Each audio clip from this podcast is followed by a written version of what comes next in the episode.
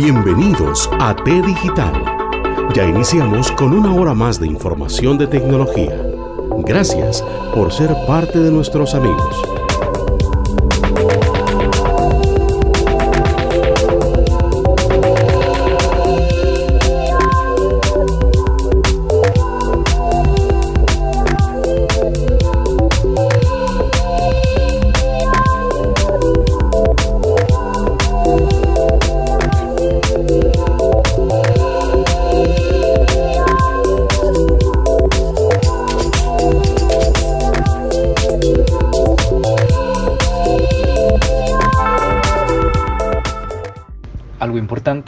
Esta nueva modalidad de podcast es que a diferencia de cuando teníamos el programa en la radio, que lo hacíamos sábado a sábado, aquí vamos a hacerlo en fechas especiales y con temas particulares. Invitados también a escuchar de paso el programa Informáticos, este, que se transmite cada 15 días este, los domingos a las 9 de la mañana.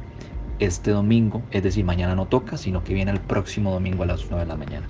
Entonces, siguiendo un poquito la, tradición de fechas importantes tecnológicas, lo que vamos a hacer durante el mes de abril es recorrer o hacer un recorrido de algunos datos importantes de cosas que han sucedido en el mes de abril. Por ejemplo, para la primera quincena. Vamos a decir de que un primero de abril del 2004 Google lanza su nuevo servicio de correo electrónico Gmail. También un primero de abril Intel lanza su procesador 8008.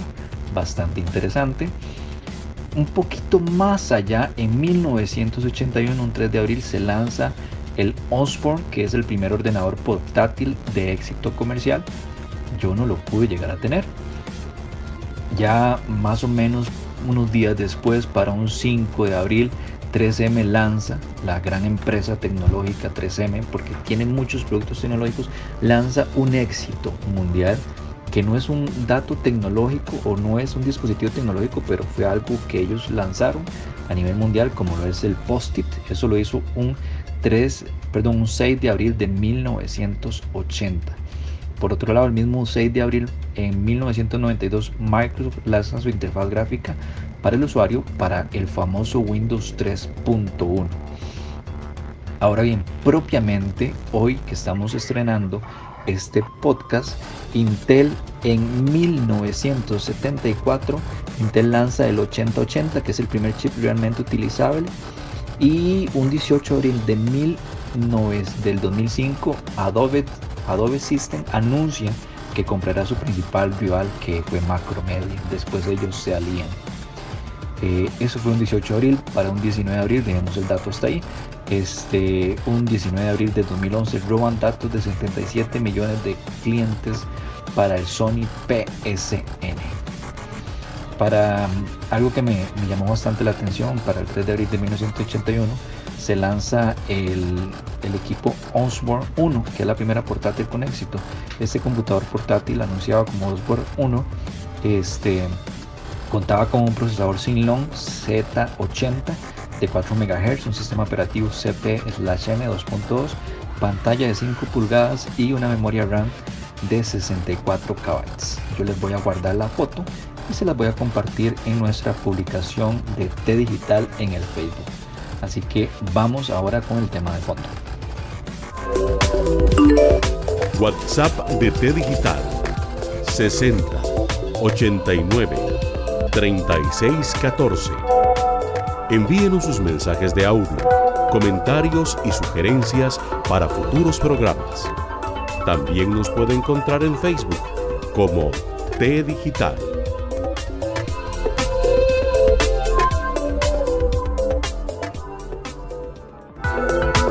En T Digital es momento de iniciar con el tema de fondo.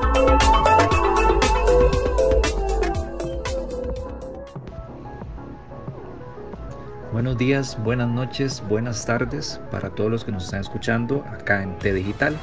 T Digital, un programa que pretende disminuir brechas digitales y brechas de género en términos generales. Con ustedes su servidor Randy Alexander Valverde Valverde, acá en esta nueva modalidad de podcast. Dejamos la radio para ahora hacer 100% podcast y nos pueden escuchar en las diferentes plataformas de podcast como son Spotify, eh, Google Podcast, Apple Podcast y así sucesivamente con todas las demás plataformas que son conocidas. El día de hoy vamos a trabajar el tema de eh, basados en COVID, ¿verdad? En el virus SARS que termina siendo COVID-19 y lo cual nos está afectando a nivel país y a nivel mundial en términos generales. Pero propiamente el tema es qué pasó con la educación virtual, cómo nos vimos ante este gran reto y cómo se vio principalmente el Ministerio de Educación Pública. Entonces tenemos opiniones de varias personas relacionadas directamente con el, el, Ministerio de Educación Pública y propiamente qué ha pasado, por ejemplo, con esta página web que se llama Capacitación Abierta del MEP.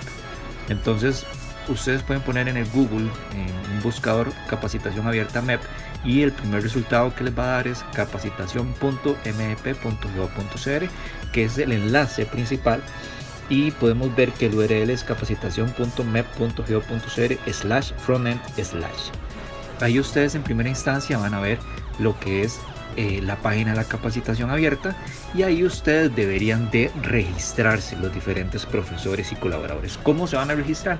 Tienen que seleccionar la zona de cual son origen y una vez que le dan la zona de la cual son origen, va a escoger el idioma y ver los cursos disponibles. Por ejemplo, yo a pesar de que no soy este, educador público, pero hay tres zonas, dirección regional, donde está Heredia, San José, Limón, Occidental Liberia, si lo voy a ingresar, Después está donde pertenecen a la Juela, Desamparados, otras. Y la última Cartago, San Carlos. Bueno, yo lo di ingresar y después de que lo di ingresar me aparece una nueva página que lo que estamos hablando es de un Moodle. ¿Verdad? Para todos los que nos escuchan, amantes de las tecnologías, el Moodle es una plataforma de educación libre bastante completa, muy buena, con muchas ventajas comparadas a otras, por ejemplo, como lo es Blackboard. Una vez que entran a este Moodle, ustedes van a tener que seleccionar la parte donde dice capacitación abierta del MEP en la parte superior dar un título donde le dice clic en primeros pasos de Office 365 para docentes y ese va a ser el primer curso al cual ustedes se van a ver enfrentados y ahí es donde vienen los primeros grandes problemas en donde la plataforma no estaba preparada para la cantidad de, de tráfico que iba a tener y ahí es donde vamos a pedir colaboración a estos profesores con experiencia en el sector público y otros en el sector privado para que nos hablen un poco de qué fue lo que pasó. Pero antes, informarles que, por ejemplo, los, para este curso, primeros pasos en Office, para prevenir este problema de la sobresaturación de tráfico, se establecieron fechas, por ejemplo, para el 20 de abril este, tanto a la zona de la Juela Peninsular, de 6 a.m. a 11 a.m. se van a registrar, van a recibir este curso y las fechas disponibles para realizar el curso va a ser 21 y 22. Para Cartago, Grande de Terra, Sarapiquí, San José Norte, de 11 de la mañana a 4 de la tarde y las fechas disponibles va a ser del 11 al 22 también. Turrial, Baguirre y Los Santos va a ser de 4 de la tarde a 8 pm y las fechas disponibles 21 y 22 también. Ya para el día 23 de abril va a estar disponible para la zona de Santa Cruz, Pérez León y Puriscal, este, de 6 am a 11 de la mañana. También van a tener fechas disponibles para realizar el curso el 24 y 27 de abril. Para San José Oeste, el y San Carlos va a ser de 11 de la mañana a 4 de la tarde. Las fechas disponibles también 24 y 27 de abril. Para la última zona, Punta Arenas, Heredia y Cañas va a estar disponible de 4 de la tarde a 8 de la noche y también 24 y 27 con el mismo horario para el último grupo de capacitación que es para los días 28, 29 y 30 de abril. Eh, el primer grupo va a ser Limón y Guapiles de 6 de la mañana a 11. El segundo grupo va a ser Coto, Occidente, Nicoya y Sula de 11 de la mañana a 4 de la tarde. Y el último grupo va a ser San José Central, Zona Norte Desamparados de 4 de la tarde a 8 pm. Como viene a repetir, son tres fechas, 28, 29 y 30. ¿Por qué les informo esto? Porque este, el MEP tratando de prevenir este problema de la saturación del servidor, entonces estableció diferentes eh, tiempos y días de capacitación. Ahora bien, si ustedes, como lo han hecho algunos otros profesores, se conectan en la madrugada, van a poder realizar el curso sin ningún problema. Pues bien, vamos a escuchar a, a una amiga que fue la que me realizó en algún momento el libro que escribí, que se llama 100 locas historias contadas por un supercomputador, Marilu Miranda, la cual nos comenta sobre sus perspectivas de que si el país está o no preparado para esta actual crisis. ¿Se acerca alguna fecha especial para usted y no sabe qué regalar? Pasadec Creative, una microempresa familiar especializada en el diseño y confección de una gran variedad de productos personalizados a su gusto. Y no solo eso, también ofrecen paquetes especiales para empresas, centros educativos y grupos familiares. Búscalos en Facebook como Pasadec Creative, ubicados en Curridabat frente a la autopista Florencio del Castillo o a través de los teléfonos 8845 1413 y 7052 89 Editorial Alfa Omega. Con los mejores textos en ámbitos profesionales, libros de programación, seguridad informática, auditoría de sistemas, sistemas operativos y otras disciplinas. También puede consultar sobre libros para carreras de administración, ingenierías y más. Llámenos al 83 43 90 63 con Rodrigo Muñoz, representante oficial de la editorial para Costa Rica. WhatsApp de T Digital 60 89 36 14. Envíenos sus mensajes de audio, comentarios y sugerencias para futuros programas. También nos puede encontrar en Facebook como T Digital.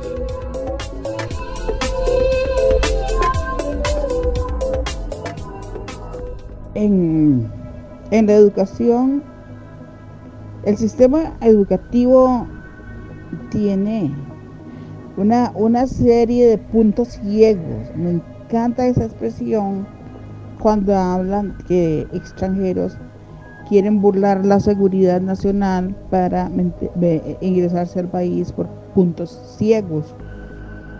Vieras que la educación costarricense, los actores que son los docentes, ya sea de primaria, ya sea de kinder, ya sea de secundaria, los estudiantes y padres de familia, cada quien va como, como buscando un norte diferente, no se ponen de acuerdo.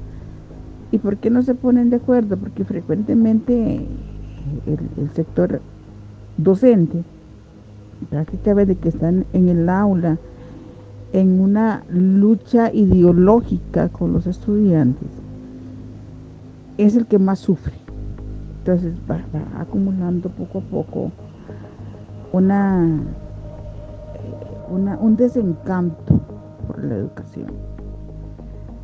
El estudiante viene más joven, con una propuesta tecnológica más innovadora, pero que no, no sabe cómo encauzarla a su favor. Y por otro lado están los padres de familia que, no saben para dónde van. Los padres de familia, ellos quieren como quitarse los hijos de encima, no les gusta que estén en la casa, a todos le dicen que sí, se, se, yo veo que ellos se sobregiran en lo que es otorgarle al hijo cosas materiales. Porque si ellos no le dan teléfono, los demás tienen, entonces el pobre muchacho no puede estudiar y no puede aprender. Entonces ellos se endeudan para poder tener a un hijo satisfecho, sin saber que ese es el camino más terrible, más terrible. Por otro lado, tenemos el problema de la, este, de la drogadicción. Hay niños que ya vienen de la escuela de cuarto, quinto año, que, tienen un problema de grave de adicción. Entonces se convierte en el alumno distractor para los profesores.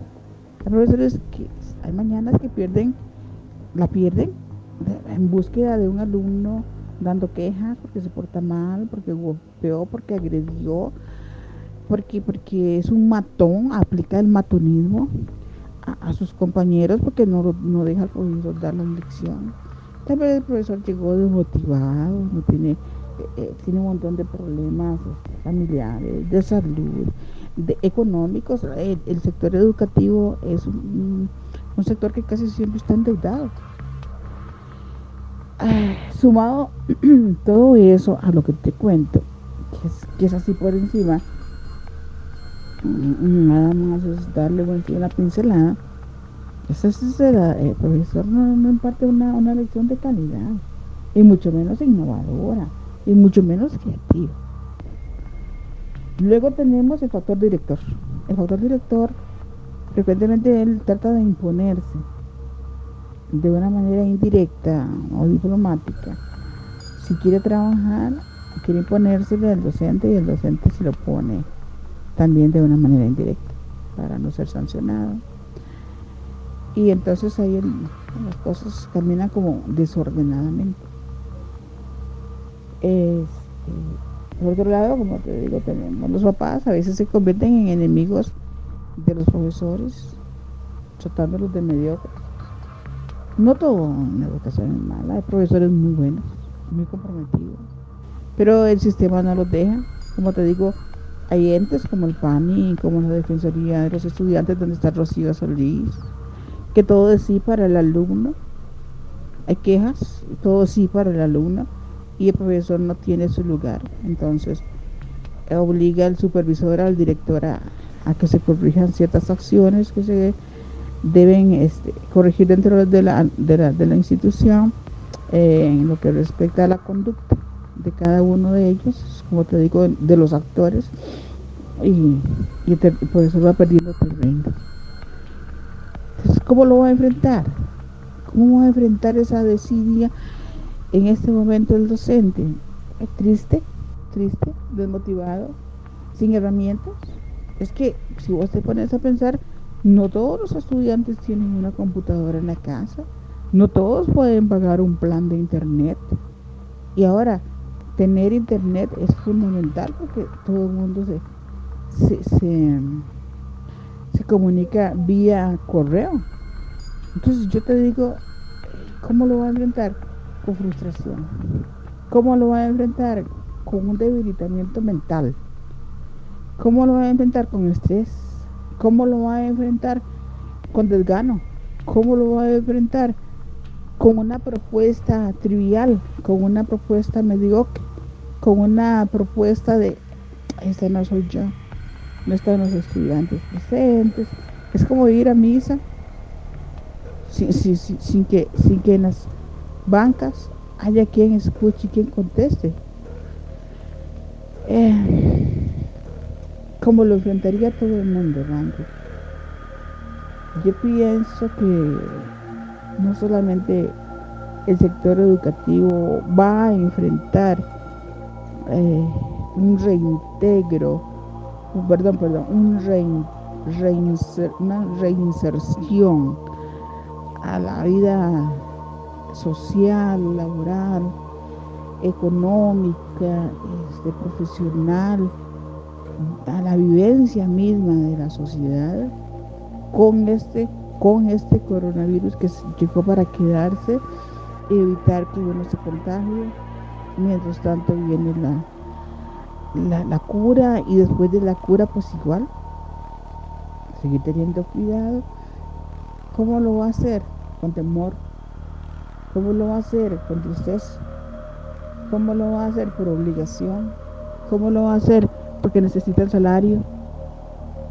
Muy pocos inventarán este, una dosis de innovación, una dosis de motivación, una dosis de fe, porque aquí el último de todo en que la gente no piensa, y ese primero en que tiene que pensar, es que Dios nos dará la respuesta.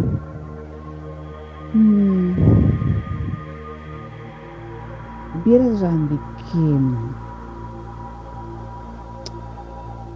Diga, chao. Eh, les comentaba, gracias a doña Marilú por su excelente aporte y ella lo que nos dio fue una perspectiva de que si estábamos preparados o no el sistema educativo público para lo que estamos viviendo. Ya tuvimos el punto de vista de ellas. Ahora bien, eh, doña Marilú es una educadora con amplia experiencia, curriculista, es un currículum bastante amplio. Bien, este otro colega y amigo que además de informática actualmente es eh, educador en la parte secundaria, en, el área de tecnología, es Ronald Fallas. Ronald, nuevamente agradecerte. En algún momento habías participado de Digital, pero ahora, dadas las circunstancias de la actual crisis que tenemos, este, vamos a consultarte con respecto a cuál ha sido tu experiencia en este momento con respecto a, este tema de, del COVID-19, ¿verdad? ¿Estaba el colegio en el cual laboras preparado para esto? ¿Cómo les ha ido? vos sos parte del sistema de educación pública, es decir, del MEP, y incluso en esta semana se ha estado capacitando a los profesores. ¿Cómo sientes que se ha dado dicha capacitación? Y si ya formaste parte de, de una de estas círculos de capacitaciones. Randy, de hecho sí, la noticia de la suspensión de clases sí nos agarró por sorpresa. Ya nosotros eh, teníamos o veíamos que, sí iba a, que iba a llegar esta noticia desde una semana antes más o menos hicimos un consejo de profesores y vimos las posibilidades que había y de hecho ya como un mes antes de mi parte yo había empezado a montar un, aula virtual con Moodle y ya se le había presentado al director pero no, no se le dio el debido la debida atención en ese tiempo y, luego sí fue un poco difícil conseguir ya toda la información de los estudiantes ya cuando ellos no estaban yendo al colegio. Pero es algo que sí logramos y ahorita ya el aula virtual está trabajando con 900, casi 1000 usuarios y los estudiantes pueden acceder al material. Un problema que, tenemos como ministerio es que no en, todo, no en todas partes es igual. Por ejemplo, nuestro colegio es un colegio técnico y si hay personal muy capacitado para, para este tipo de tareas y montar este tipo de plataformas y para lo que es capacitación de los demás compañeros. Pero existen también, eh, por ejemplo, colegios académicos, liceos rurales, eh, escuelas y colegios unidocentes. Entonces, en este caso, es mucho más difícil llegar a un tipo de, de implementación de estas. Igual hay lugares donde, como en el caso de nosotros, donde la gran mayoría tiene acceso a Internet, a como habrán lugares en Costa Rica donde es al revés, más bien que la gran mayoría no tiene acceso a Internet. Entonces este tipo de situaciones hace que sea difícil montar una estrategia única para todos los profesores en este tiempo que estamos trabajando eh, desde nuestras casas. Con respecto a la capacitación, a mí me parece una excelente iniciativa. Y en sí la capacitación es muy básica. Lo que tratan es como de introducirnos a lo que son los entornos virtuales, en este caso la, plataforma de Microsoft, y lo que es el uso de aplicaciones de Internet en la nube para ayudarnos a dar las clases virtuales. En estos primeros días el servidor ha estado muy lento Casi, bueno, los primeros días colapsó, pero era de esperarse por el número de funcionarios que tiene el MEP. Ellos sí eh, pusieron más servidores, pero en un inicio fueron muy pocos, fueron tres servidores para los alrededor de 90.000 usuarios. Y como algunos funcionarios, por ejemplo, al ver que en el servidor de ellos no estaba sirviendo, se iban a utilizar el otro servidor y lo que hacían era colapsar todos los servidores. Pero, eh, por ejemplo, yo ya pude llevar el curso, eso sí tuve que hacerlo de madrugada, donde está un poco menos saturado. Y aún así fue muy lento de lo que es el acceso al servidor, porque muchos otros profesores igual lo estaban haciendo. Eh, tal vez esto fue a la hora de planificarlo, pero eso ya es culpa de los encargados de, planificar el sitio web en este caso, porque si es un sitio web donde vamos a esperar una gran afluencia de conexiones, entonces tal vez ahí tuvieron que tomar algunas decisiones como dividir más la carga, eh, dividir la carga por horarios Tal vez así hubiera funcionado mejor lo que es este proceso de capacitación. Pero eh, en sí, sí, sí ha sido bueno porque a los compañeros que no tienen estas bases tecnológicas ya los están introduciendo al uso de este tipo de herramientas. Una de las grandes trabas que tuvimos a la hora de implementar la, la plataforma virtual fue que los estudiantes casi no revisan el correo electrónico o por lo menos no es una herramienta que utilicen habitualmente o que estén acostumbrados a utilizar. Entonces, la gran mayoría de las plataformas virtuales usan el correo electrónico para enviar mensajes, para enviar información de acceso y al inicio costó mucho lograr que los estudiantes accedieran porque no no sabían cómo buscar los correos electrónicos. Eh, ellos están muy acostumbrados a otros tipos de tecnologías, tal vez hasta más avanzadas, que ya para ellos es eh, algo natural, pero sí, con lo que es correos electrónicos no, no lo saben utilizar eh, o por lo menos no tienen esa habilidad que tienen con otras herramientas. Entonces, bueno, cuando nosotros ahorita ya logramos eh, tener un aula virtual donde está trabajando el colegio diurno y parte del, colegio nocturno y ha estado funcionando bien. Ya los profesores suben material y los estudiantes eh, pueden acceder al material cuando ellos tengan la posibilidad, no necesariamente tiene que ser que, estén conectados todo el día. Ahora, no todos los profesores están utilizando la plataforma porque sí quedó la libertad el método que se iba a utilizar para comunicarse con los estudiantes. Algunos están utilizando Google Classroom, otros están utilizando Microsoft Teams, otros utilizan mensajes por WhatsApp y así le envían la información a los estudiantes. Pero sí muchos de los profesores ya están utilizando la plataforma y enviándole la, el material a, los estudiantes. La mayor resistencia a utilizar la plataforma virtual ha venido de parte de los estudiantes. Los profesores no he tenido ni un problema. Ellos suben el material, eh, nada más se les dio una pequeña guía de cómo subir material al aula virtual, cómo hacer foros, cómo enviar eh, asignaciones y ellos lo empezaron a utilizar.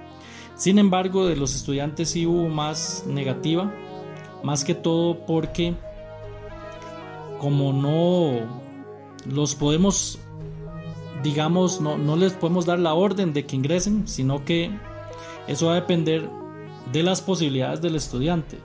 En ese caso, si tiene conexión o si tiene el dispositivo para acceder, pero muchas veces sí tienen conexión a internet si tienen el dispositivo pero no quieren acceder por lo mismo porque como no es obligado no nada va a pasar si no se conectan y no bajan el material.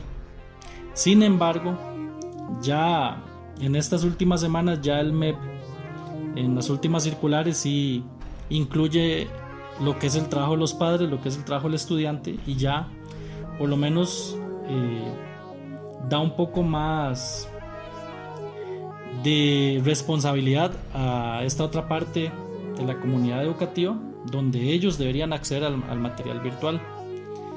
Y no toda la responsabilidad nos queda a nosotros como profesores porque por más que nosotros nos esforcemos e intentemos darles el material muchos estudiantes no lo estaban utilizando porque no los iban a evaluar de manera sumativa o no iban a ver material nuevo solo estamos subiendo material de repaso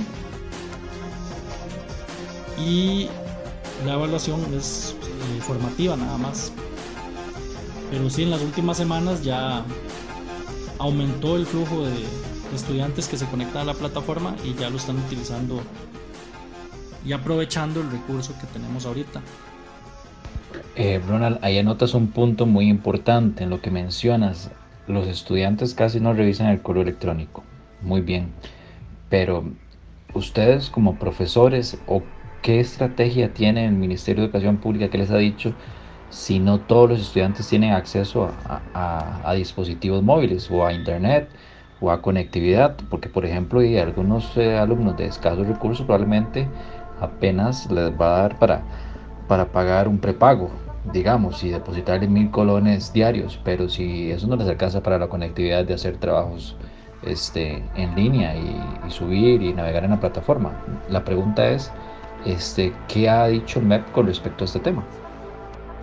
Sí, de hecho, en la estrategia del MEP nos solicitan que primero investiguemos cuál es la realidad de cada estudiante. Y, por ejemplo, nosotros en el nivel que estamos dando, son un total de 150 estudiantes y de esos 150 estudiantes hay 5 que del todo no tienen acceso a internet o no tienen celular, el papá no tiene celular. Entonces, eh, con esos 5 tenemos que dar un trato especial que sería repartir material impreso. Ese material impreso se reparte el día que se les dan víveres del comedor estudiantil. Entonces esa, sería la, la táctica para, o la estrategia a seguir en este caso. igual, por ejemplo, existe la posibilidad también de, de, utilizar equipo del que tiene el colegio en calidad de préstamo pero esto, digamos, en el caso de que algún profesor no tuviera equipo para conectarse. Y, por ejemplo, en nuestro caso, una madre de familia donó dos computadoras para, para usar en, estos casos especiales y entonces, eh, entonces se le va a dar una computadora a dos de los casos que tenemos para que ellos tengan acceso. Igual una computadora no soluciona lo que es la conectividad a internet, pero por lo menos el estudiante para ver materiales, ya sea que se le repartan en algún medio de almacenamiento y que él lo pueda ver en la casa luego. Pero, pero sí, sí se han visto diferentes estrategias para estos casos. También es un dato curioso que, por ejemplo, en el nivel que nosotros estábamos dando había mucho estudiante que no accedía al aula virtual. Pero cuando el MEP mandó la circular de que era responsabilidad de los padres de familia y de los estudiantes acceder al material que los profesores estaban compartiendo, nos quedaron solo cinco casos de estudiantes que no tienen acceso. Entonces había mucho estudiante que no quería acceder simple y sencillamente porque no era obligatorio. No, no les importaba eh, acceder al material que estaban subiendo los profesores.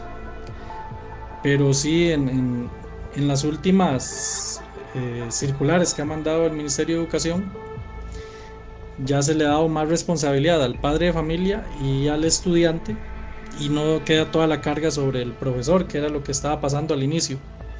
Y entonces por más esfuerzos que hiciéramos nosotros, si el estudiante quería, no accedía. Y, y se daban casos en que el mismo padre de familia era el que preguntaba, ¿es obligatorio para no poner al estudiante a, acceder al material que se subía en el aula virtual? Pero ya, como le digo, de varios casos que teníamos, solo nos quedaron cinco, que esos sí ya son los casos reales. Hola Viviana, ¿cómo estás? Bueno, primero a los radioescuchas que van a escuchar este podcast, comentarles que Viviana ya había participado del programa T Digital y ella tiene experiencia en educación, en educación este, primaria, ¿verdad? O preescolar, ahí Vivi nos va a aclarar. Ahora bien, eh, Viviana, dado la, la actual crisis que estamos viviendo con el tema del SAR y propiamente este virus COVID-19, este, tuvimos que asumir sí o sí la educación a distancia educación virtual utilizando herramientas tecnológicas. Eh, desde tu campo profesional estamos preparados para este gran reto. ¿Cómo les ha ido a ustedes, digamos, en la institución en la cual trabajas? Hola Randy, sí, es un placer estar nuevamente por acá con ustedes y poder compartir este tema tan interesante que es la educación, ¿verdad? En estos momentos en que nos encontramos en una crisis a nivel mundial. Eh, mi área de especialidad, correcto, es la educación preescolar. Llevo más de 10 años eh, impartiendo pues eh, clases a este nivel, en esta área, en esta rama de la educación. Bueno, la situación que estamos viendo actualmente, pues evidentemente no tiene precedentes, ¿verdad? El mundo nunca se ha encontrado con, enfrente de una crisis como, como esta.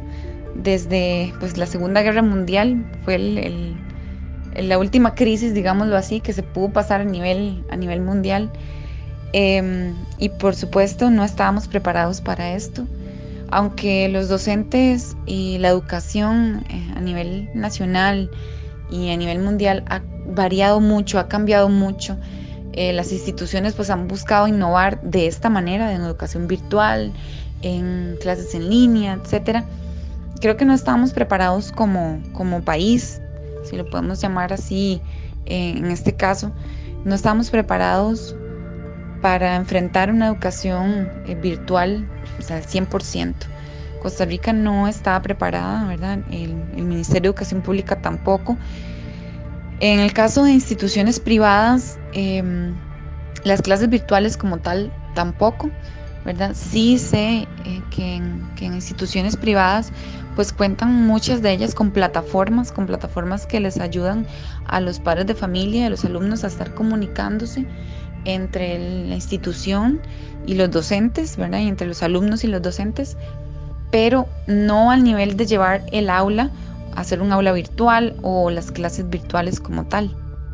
En lo personal, pues en mi trabajo desde el día 1 que inició el aislamiento, se comenzaron a, girar directrices, ¿verdad? Eh, donde se nos indicaba cómo iba a ser la forma de trabajo, eh, qué herramientas íbamos a utilizar, pero sí quedaba como a, la disposición, digámoslo así, del docente, de la maestra, del profesor, cómo se iba a impartir la lección, ¿verdad? Cómo planificar esa lección, cómo hacer eh, usted, cómo llevar su lección a, a, la forma virtual, ¿verdad? Entonces, sí teníamos que idear la manera, cada uno de los docentes, eh, conforme fue pasando el tiempo, se fue más unificando pues el, la manera, ¿verdad?, de impartir la lección y ahorita, ah, en este momento, pues ya es como, como vamos todos como direccionados en un mismo camino, pero te hablo eh, de, la, de la institución como tal, ¿verdad?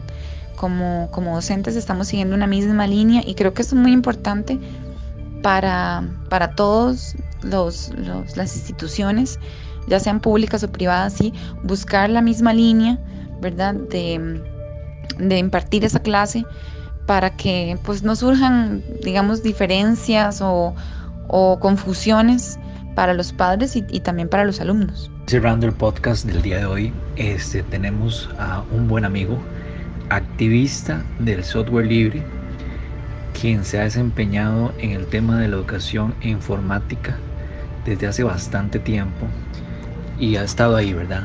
Este, hablando de cómo introducir el software libre, de cómo enseñar de forma responsable el tema de la informática a los adolescentes y a los jóvenes. ¿Quién más sino Fernando Chávez Díaz, a quien le doy la bienvenida para ir cerrando el programa del día de hoy? Todos aquellos que estábamos soñando con este momento no esperábamos que fuera producto de una pandemia la educación virtual eh, se conocía desde hace más de 20 años y es posiblemente eh, el impacto más grande que la educación a nivel mundial va a tener. Eh, los soñadores ya dejamos de serlo y ahora somos desarrolladores, somos los que estamos al frente dando una lucha y quitando un poco eh, a aquellos expertos, entre comillas, que nos vienen eh, indicando nortes eh, sin sentido. La educación virtual, la educación presencial, lo presencial remoto, este, los entornos virtuales de aprendizaje, objetos de aprendizaje, son literatura. Ya, ya esto está en, en libros editados hace más de una década. Que si estábamos preparados, no estábamos preparados tecnológicamente muchos ni siquiera mentalmente, pero la necesidad es lo que origina la estrategia. La técnica eh, estaba ahí esperando a que se activara. Ando, eh, nuevamente darte la bienvenida a otra vez aquí ahora en formato podcast. Hay que tomar en cuenta que vos tenés la experiencia de los dos lados de la moneda, es decir, estás dando algunas lecciones en el sector público, el MEP, y otras en el sector privado. ¿Qué gran diferencia hay entre el sector público y el sector privado? Porque cualquiera podría decir que el sector privado, e incluso amigos me lo han dado, me lo han dicho desde ese punto de vista, el sector privado ya tenía tres años de estar trabajando en esto, ya ellos eh, las clases virtuales, Classroom, las plataformas ya las estaban utilizando. El sector público ahorita se enfrenta ante un reto en donde esta semana, estamos hablando que estamos en la semana del, en la tercera semana del mes de abril este, del 2020, a los profesores apenas se les está capacitando para utilizar estas herramientas y se están enfrentando incluso ante unos retos un poco complicados. ¿Por qué? porque bien lo hemos hablado muchas veces, el tema de la privacidad de los alumnos se está dejando de lado, ¿verdad? Entonces, eh, esa comparación, ¿cómo la ves vos desde ambos puntos de vista? ¿Qué nos puedes contar? Desde siempre la diferencia entre lo público y lo privado es abismal. Este, si pensamos que en lo público es masivo, solo conversando con algún colega que administra laboratorios eh, del MEP, son prácticamente 2.000 laboratorios. Uno piensa en que el asunto comercial de una cotización eh, a nivel estatal eh, genera intereses eh, comerciales muy importantes. en contrario a lo que pasa en lo privado, en donde las plataformas cloud computing pues, han acaparado nichos de mercado con mediano y alto poder adquisitivo. Digo mediano y alto porque para evitar caer en una engañosa imagen de que toda la educación privada eh, está en manos de, millonarios. Pues no, hay colegios privados y también los semi privados que, tienen alguna característica religiosa en la que la mensualidad va de entre los 30 mil colones hasta toparnos con algunas instituciones a nivel internacional eh, con 650 mil colones o más por mes. Em, aquí en el asunto privado quiero que entiendan que eh, hay un asunto extraño. Em, la innovación eh, en algunas instituciones en realidad es imitar al otro.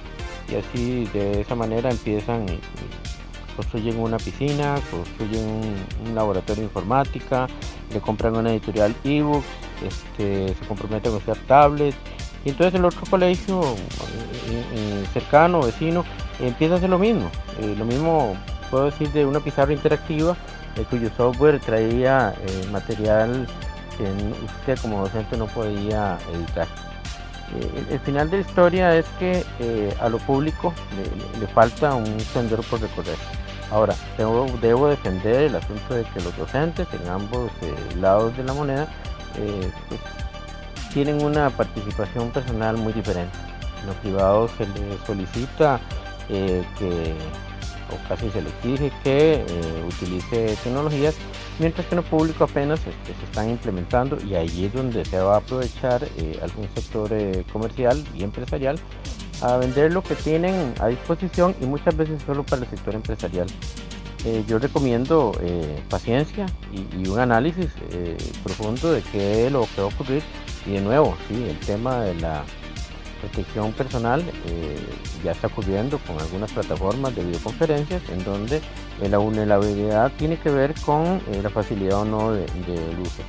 Eh, yo creo que era momento, no esperábamos los soñadores de la tecnología que ocurriera a raíz de una pandemia mundial, queríamos que fuera una transición normal, natural, de la educación presencial más la educación virtual para crear un, un, híbrido, algo que nosotros llamamos eh, en, entornos virtuales de aprendizaje eh, la educación bimodal.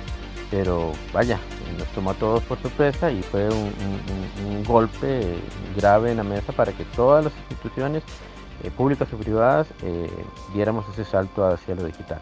Con Fernando vamos llegando al, cierre del podcast del día de hoy. Este, cada 15 días va a ser esta aventura los sábados y recuerden que los domingos pueden escuchar Informaticos, en donde también hablamos de las tecnologías, pero en una tertulia con tres amigos. Fernando, nuevamente gracias y, qué bueno que aprendimos más consejos de mi parte para, para todos los radioescuchas. Es, este, no estábamos preparados, pero las tecnologías tienen mucha disponibilidad para aprender de ellas. Eh, hay que estar de la mano de los expertos. No tenemos que volver a esperar que nos pase algo así.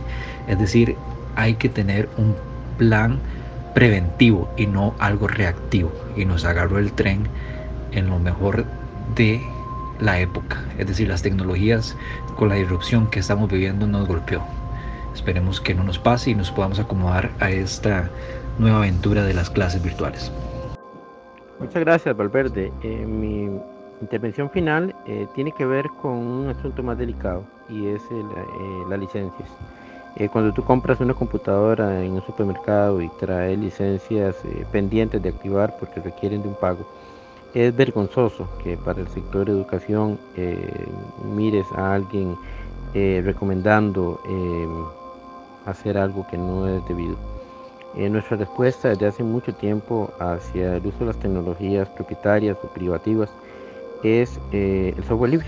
Probablemente nos economizamos esa dificultad, esa vergonzosa realidad de que muchas personas les, les gusta o buscan la activación fraudulenta eh, mientras que en las tecnologías de software libre eh, no tenemos el problema. Eh, la mayoría del software libre es gratuito y la curva de aprendizaje compensa en, alguna manera el, no pagar por una licencia. Más allá de eso, existe la otra situación que también, como para concluir con una idea, y es que la mayoría de personas hacen uso de la tecnología sin importarle las consecuencias secundarias.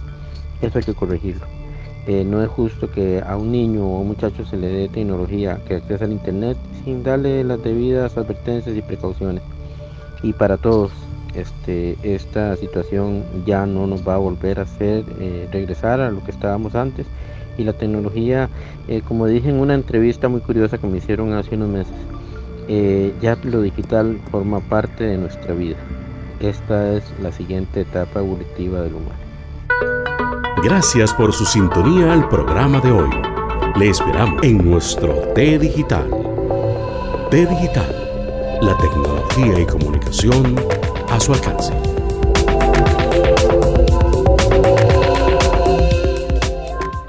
Se acerca alguna fecha especial para usted y no sabe qué regalar. Pasa Deck Creative, una microempresa familiar especializada en el diseño y confección de una gran variedad de productos personalizados a su gusto. Y no solo eso, también ofrecen paquetes especiales para empresas, centros educativos y grupos familiares. Búscalos en Facebook como Pasadec Creative, ubicados en Curridabat frente a la autopista Florencio del Castillo o a través de los teléfonos 8845 1413 y 7052 89 Editorial Alfa Omega. Con los mejores textos en ámbitos profesionales, libros de programación, seguridad informática, auditoría de sistemas, sistemas operativos y otras disciplinas. También puede consultar sobre libros para carreras de administración, ingenierías y más. Llámenos al 83 43 90 63 con Rodrigo Muñoz, representante oficial del editorial para Costa Rica.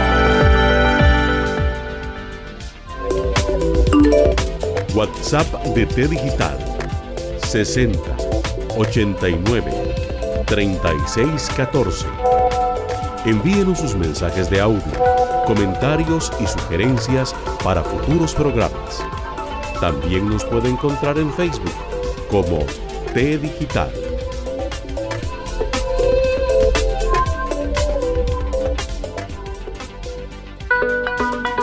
Esperamos los temas fueran de su agrado les deseamos una semana con mucha salud, fuerza y unión con sus seres queridos.